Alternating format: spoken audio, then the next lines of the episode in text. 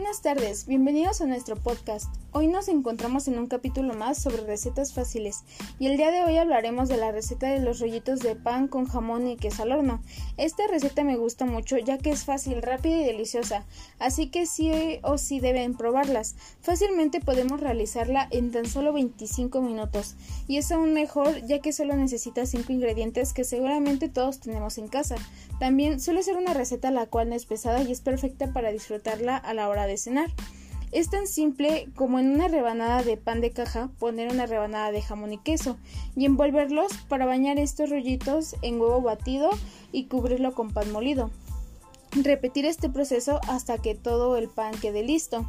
Meterlos al horno y hasta que queden doraditos es ahí cuando todo estará listo para disfrutar.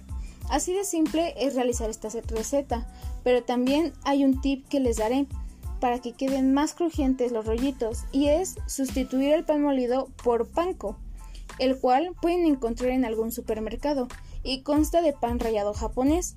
Tiene una textura más gruesa, pero es ligero, liviano, con menos calorías y más digestivo, pues la miga del pan absorbe toda la grasa.